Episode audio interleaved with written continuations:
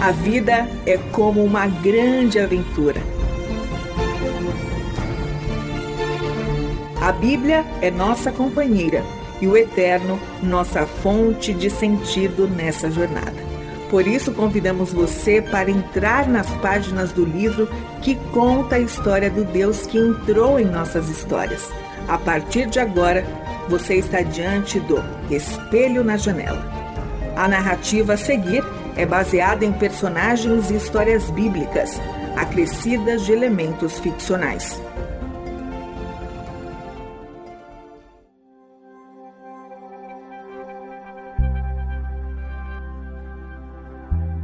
Séculos antes da chegada do Messias ao mundo, o profeta Isaías já havia falado sobre a sua missão e algumas características da sua vida e do seu trabalho. Disse que ele não tinha beleza ou majestade que atraísse as pessoas, nada em sua aparência que o tornasse uma pessoa desejada pelo seu próprio povo. Seria ao contrário. Nele o povo veria alguém contrário a Deus, e por esta razão seria desprezado e rejeitado pelos líderes do povo. As palavras de Isaías se cumpriram com precisão impressionante. Nem mesmo a sua família o compreendia. Como, afinal, o homem Jesus haveria de cumprir a sua missão em circunstâncias tão adversas? Como viver em um mundo e trabalhar para o seu bem, quando as estruturas da realidade conhecida conspiram para manter o mundo envolto em trevas e sentenciado à morte? O caminho do Messias não era fácil e ele sabia disso. Ser incompreendido era parte do seu dia a dia, a começar em sua própria casa. Seus irmãos não criam nele. Sempre que encontravam uma oportunidade, provocavam Jesus para que ele demonstrasse seu poder por meio de milagres e dessa maneira fosse visto pelo mundo e se tornasse famoso. Quando isso acontecia, Jesus podia trazer à memória a tentação sofrida no deserto, quando Satanás o provocou para que se tornasse famoso e poderoso. Todavia, ele não cedia às tentações assim, já que em seu íntimo seu coração pertencia somente ao Pai sem qualquer necessidade de reconhecimento e aceitação de homens. Muitos já me perguntaram qual era a razão de tamanha incompreensão. Alguns afirmam que se sentem igual a Jesus, incompreendidos pelo mundo. Porém, eu preciso alertar. Jesus era incompreendido por outras razões que não se comparam às nossas. A razão de ele ser incompreendido não tinha relação com a sua aparência física, suas convicções teológicas, suas opiniões políticas ou de qualquer outra coisa. Ele era incompreendido simplesmente porque representava algo totalmente novo. Jamais a humanidade havia presenciado alguém como Jesus. Afinal, aquele era o agente divino da criação em carne e osso.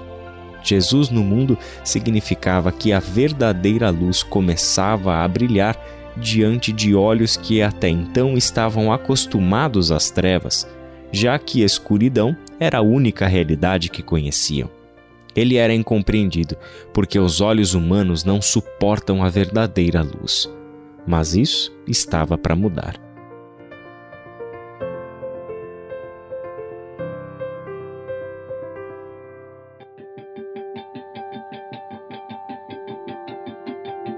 Logo após ter escolhido seus doze apóstolos para que estivessem com ele e fossem enviados para pregar o evangelho do reino de Deus, Jesus foi com eles para uma casa a fim de jantar.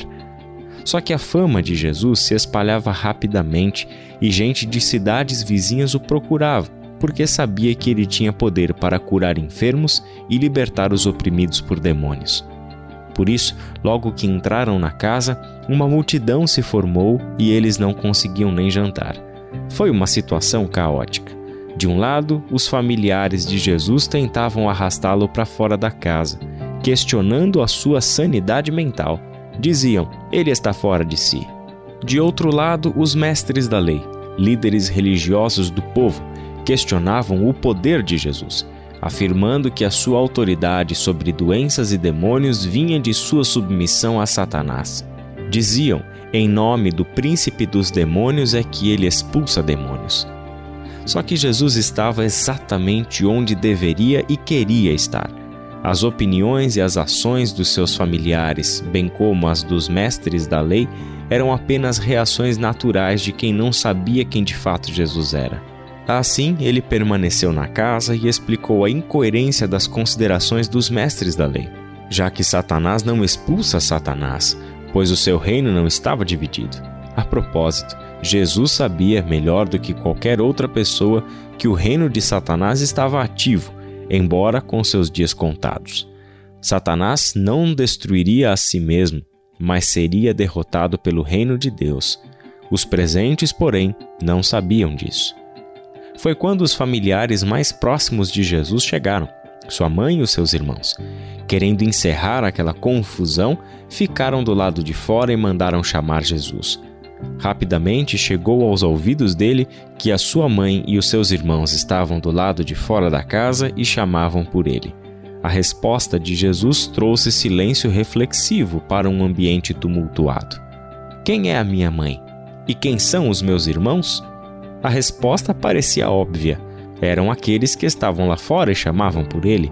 Porém, àquela altura, os presentes, especialmente os discípulos, já sabiam que com Jesus não havia obviedades. As pessoas olharam para Jesus, olharam umas para as outras, mas ninguém ousou responder. Então Jesus deu a resposta, nada óbvia por sinal. Ele olhou para os que estavam ao seu redor e disse: Estes são minha mãe e meus irmãos. Quem faz a vontade de Deus é meu irmão, minha irmã e minha mãe. Alguns dos que estavam ali receberam aquelas palavras como um ato de desprezo da parte de Jesus em relação à sua família. Outros, porém, foram profundamente tocados ao perceberem que, naquele momento e com aquelas palavras, a família de Jesus havia crescido. Ele estava abrindo as portas do seu lar para acolher os que decidissem viver segundo a vontade de Deus, especialmente aqueles homens que haviam acabado de ser escolhidos por Jesus para estarem com ele. O Pai era o seu verdadeiro lar e Jesus abriu as portas para que outras pessoas encontrassem nele também o seu novo e eterno lar. Ele não se tornou mais bem compreendido por causa disso, mas certamente algumas pessoas começaram a ver a luz brilhar.